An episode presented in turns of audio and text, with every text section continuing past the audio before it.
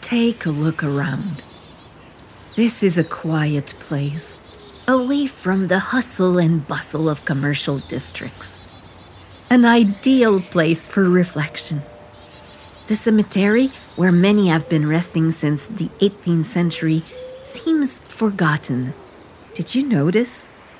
This cemetery preserves the memory of a tragic and tumultuous history, that of the French and Indian War. You may be surprised to learn that the General Hospital played a major role in this global conflict. It was here that Quebec City residents seeking shelter from the bombings were welcomed. The many wounded, both English and French, as well as Canadian militiamen, were also treated here. I am very proud of the important role played by my fellow sisters at the time. The hospital also served as a place of negotiation between the two sides. On the French side, Anne Joseph Hippolyte de Morès de Malartic, or more simply Comte de Malartic, played an important diplomatic role here at the General Hospital. Born in France in 1730, this officer participated in several conflicts in Europe before landing in New France in 1755 he recorded the movements of his regiment and the various events related to the French and Indian War. His writings are invaluable in understanding this conflict, especially since he became aide de camp to Marquis de Montcalm for a time, assisting the general who led the French troops during the French and Indian War. I took an active part in the last French military campaign against the English in New France. I was a faithful and dedicated soldier and survived every battle, but I was quite lucky. Although a cannonball killed my horse during the Battle of the Plains of Abraham, I escaped unscathed. However, at the Battle of Sainte Foy on April 28th of 1760, I was wounded in the chest. I was in poor condition upon my arrival at the Quebec City General Hospital. The Augustinian nuns treated me with compassion and devotion. I recovered quickly and was able to continue serving the French troops, but in a different way. When the Augustinians welcomed Comte de Malartic to their hospital, they had already been active for several years in the midst of the armed conflict between the French and the English. By 1756, they were overwhelmed. The soldiers, who arrived in large numbers to take part in the war, disembarked from the ships in poor health. They were sick, very sick, as epidemics affected the ships. Our mission to heal and help really came into its own. The soldiers were sent to us because Hotel Dieu, the hospital in the heart of the city, had been destroyed by fire in 1755. Six soldiers died in large numbers, sometimes three or four per day. Between 1756 and 1758, there were many epidemics. In 1758 alone, 600 to 700 soldiers and sailors were treated at the General Hospital.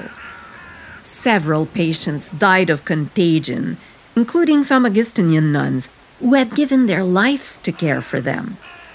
Then, at last, the epidemic subsided, but this respite was short lived as the conflict between the English and the French intensified.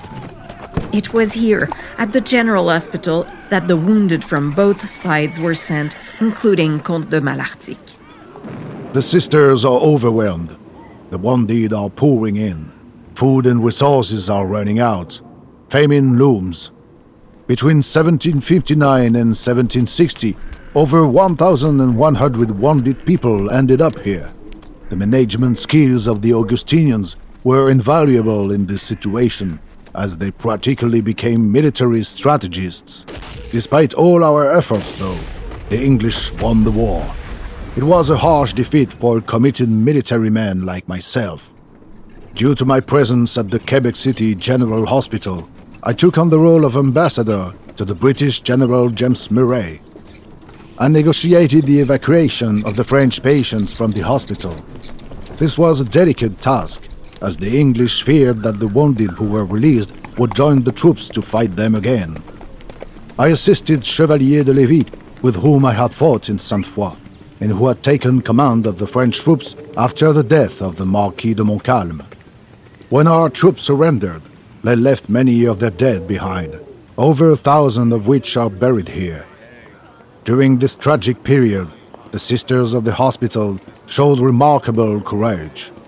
They negotiated head on with the occupiers. They discouraged the enemy's soldiers by spreading false rumors of defeat, a very clever tactic, I must admit. They facilitated the escape of French combatants. They came out of this ordeal very impoverished, but earned the unanimous admiration of officers on both sides. Our monastery hospital keeps the memory of these events that brought about the end of New France. There is an arrangement in the cemetery honoring the combatants who fell here. I enjoy visiting it paying respect to the work done by the Augustinian nuns at the time. A mausoleum houses the remains of the Marquis de Montcalm, who succumbed to his wounds the day after the Battle of the Plains of Abraham. Take a moment to read the names of the soldiers and militiamen engraved in the stone. Picture these places that welcomed them as well as the nurses who cared for them. Their dedication fills me with pride This project is the result of a partnership between the Augustine of the Monastère Saint-Augustin and the Commission de la capitale nationale du Québec.